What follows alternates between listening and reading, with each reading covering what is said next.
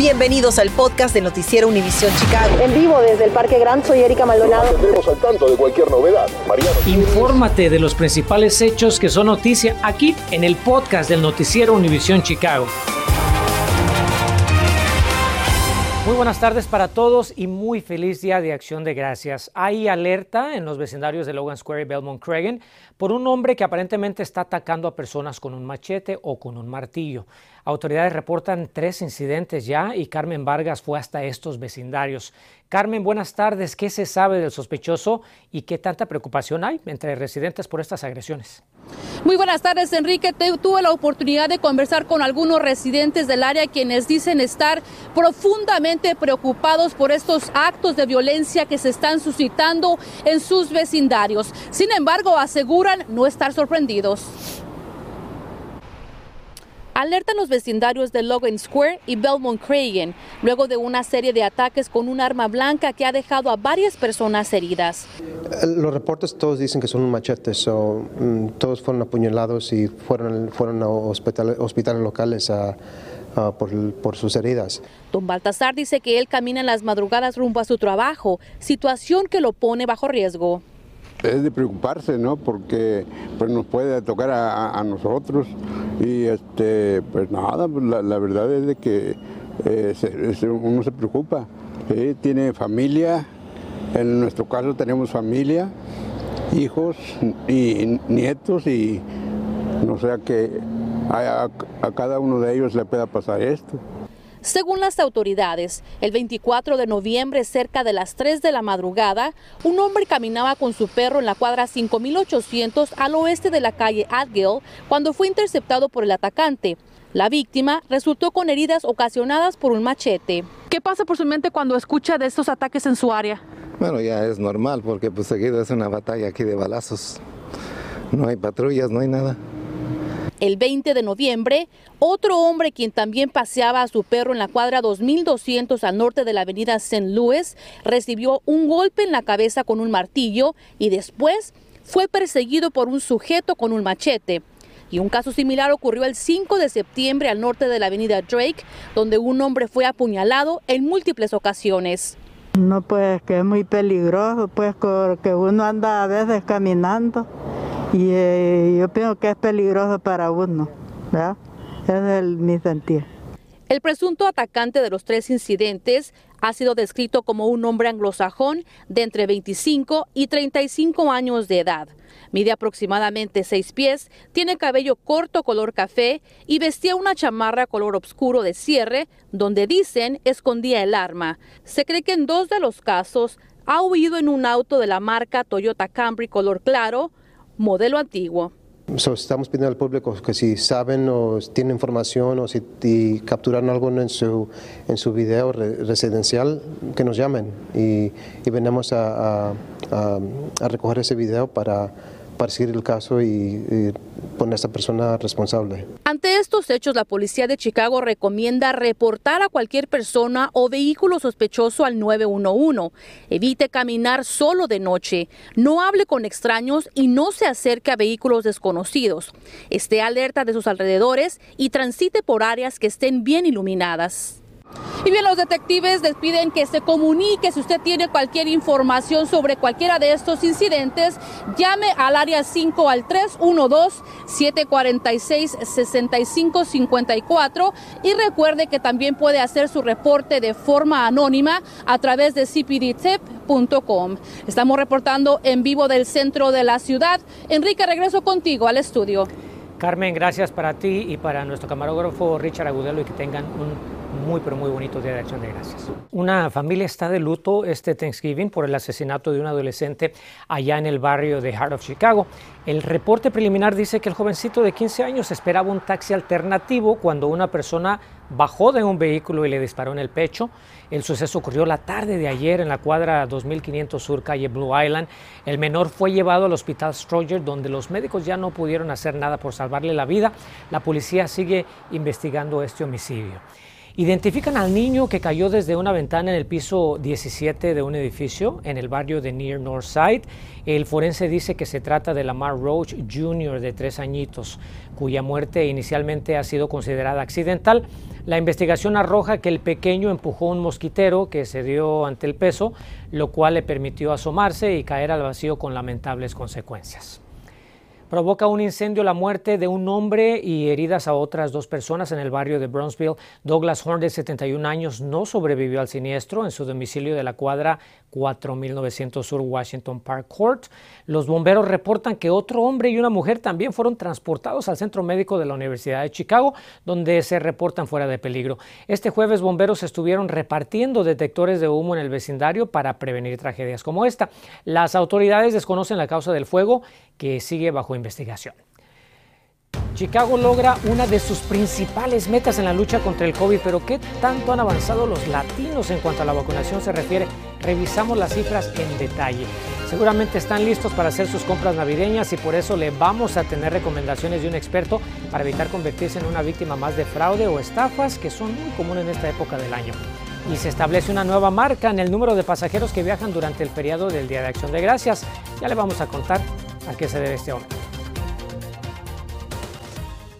Infórmate de los principales hechos que son noticia aquí en el podcast de Noticiero Univisión Chicago. Como le informamos, a principio de semana la ciudad de Chicago había dicho que estaba cerca de llegar a su meta de vacunar al 77% de la población de 12 años o más. Pues esa meta ya la alcanzaron y Mariano Gielis buscó reacciones y también revisó cuál es la situación de los latinos respecto a la inoculación contra el coronavirus. Ciudad celebra por todo lo alto haber alcanzado la meta, el 77%. La alcaldesa Lori Lightfoot lo festeja en público y recuerda que el logro ocurre un mes antes de la fecha estipulada. Pero el 77% de qué? Pues de personas vacunadas contra el COVID, me responderá usted. Y no se equivoca, en parte es que como se encargan de aclarar las autoridades tras las consultas de la prensa, el 77% corresponde a personas elegibles para recibir la vacuna mayores de 12 años de edad. Porque si tomamos la totalidad de la población de Chicago, en realidad el porcentaje total de personas que recibieron al menos una dosis de la vacuna cae al 67.8%. ¿Le está mintiendo la ciudad? Bueno, técnicamente no, pero créame que todos en la municipalidad están buscando motivos para celebrar en estas fiestas. Pero deberíamos sumarnos al festejo de los latinos. Pues la verdad es que deberíamos ser bastante cautelosos.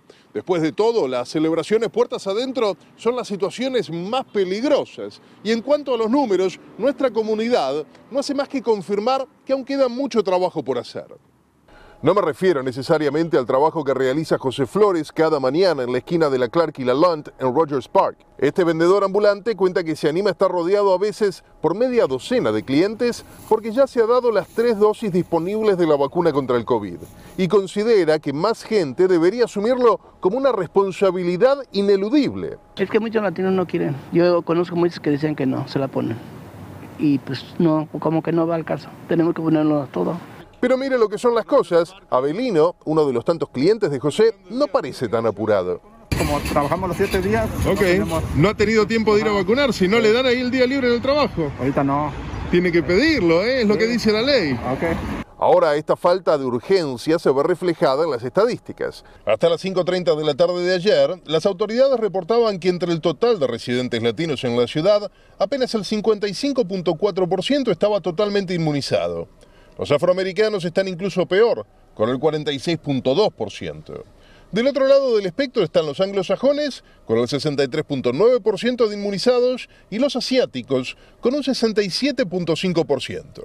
Es decir, nadie puede realmente quedarse de brazos cruzados. En Noticias Univisión Chicago nos preguntamos si tal vez no es algo apresurada la celebración de la ciudad por haber alcanzado la meta del 77% y no le jugará en contra en sus aspiraciones reales de convencer a la mayor cantidad posible de residentes. Pues para hallar la respuesta tendremos que esperar a que pase el fin de semana largo por el Día de Acción de Gracias primero. Pero en cuanto tengamos a la alcaldesa cara a cara la próxima semana, se lo consultaremos. Mariano Gielis, Noticias Univisión Chicago. Y fíjese que divulgan sus horarios de operación para el denominado Black Friday, los centros comerciales del área de Chicago. La gran mayoría de los establecimientos comerciales están cerrados en este Día de Acción de Gracias, pero mañana la historia es completamente diferente porque los malls, como se les conoce en inglés, están listos para recibir a millones de consumidores ansiosos por comenzar sus... Berenice Garner nos explica cómo protegerse de estos fraudes que se multiplican con las compras navideñas, ya que los latinos somos presas fáciles de estas estafas de acuerdo a una encuesta. Hola, ¿cómo están? Yo aquí haciendo mis compras de sembrinas y me imagino que usted también está en las mismas, pero cuidado porque según una encuesta muchos latinos este año lo harán en línea, pero aseguraron que no sabe cómo hacerlo seguramente, pero aquí le tengo algunos consejitos. Una encuesta realizada por AARP encontró que tres de cada cuatro consumidores han sido estafados y esta época es la oportunidad precisa. Hay que mantenerse eh, informado cuando hacer compras en línea. No importa la edad, no importa de dónde vienes. Un 69% de los consumidores en todo el país, incluyendo los latinos, dijeron que en esta Navidad van a utilizar su tarjeta débito para pagar por sus compras. Un error grandísimo. ¿Por qué? Porque la tarjeta débito, que es con la que saca dinero de su banco, es precisamente eso, es como sacar efectivo. Mientras que la tarjeta de crédito sí le ofrece protecciones en caso que la utilicen para compras fraudulentas. Y un 66% dijeron que darán de estas tarjetas de regalo esta Navidad, pero cuidado porque son el blanco de estafadores. Porque es muy fácil obtener el número de la tarjeta de regalo y el PIN y volver a cubrir el PIN, esperar que alguien compre esa tarjeta de regalo para que se active. Tan pronto que se active esa tarjeta, el estafador se roba los fondos. También un 45% de usuarios asegura que van a utilizar estas aplicaciones de envío de dinero de teléfono a teléfono, pero muchos aseguran que lo han hecho enviándole dinero a gente que no conocían muy bien. Las aplicaciones de pago están diseñadas para usarse con alguien que conoces y en quien confías para hacer pagos a tiendas o personas que no conoces. Además, un 34% de los encuestados dijeron haber recibido notificaciones falsas de que había problemas con la entrega de sus paquetes, con lo que intentan es robarle toda su información cuando usted hace clic Valiosa información y le cuento que en los últimos días le reportábamos que de acuerdo a reportes el número de viajeros durante este fin de semana feriado alcanzaría cifras similares a las que veíamos previo a la pandemia, ¿verdad? Pues esta tarde le podemos confirmar que de acuerdo a la Administración para la Seguridad en el Transporte, la TSA, se ha establecido una nueva marca. Hablamos de más de 6.6 millones de personas que han pasado por los puntos de revisión en los aeropuertos del país desde el lunes pasado, imagínese. Y para que se dé una idea, estamos hablando de unos 4 millones más que el mismo periodo de tiempo de 2020. Las autoridades atribuyen este aumento a la vacunación y confianza de viajeros. Gracias por el pronóstico, Ligia. Regresa una de las principales atracciones del Día de Acción de Gracias que pudieron disfrutar asistentes al desfile de la calle State. Continuamos con el podcast del noticiero Univisión Chicago. Regresa uno de los principales eventos locales en este Día de Acción de Gracias. Por supuesto que nos referimos a ese famoso desfile de Thanksgiving aquí en Chicago por la calle State, que como usted sabe fue suspendido el año pasado debido a la pandemia. El centro de nuestra ciudad se vio iluminado por más de 100 carrozas con una animada mezcla desde artistas secuestres hasta bailarinas. Y al frente del despliegue no podía faltar el globo gigante de la mascota oficial, el pavo Terry. Nuestra Carmen Vargas habló con algunos de los asistentes. ¿Qué le ha parecido el desfile después de un año de haber sido cancelado por la pandemia?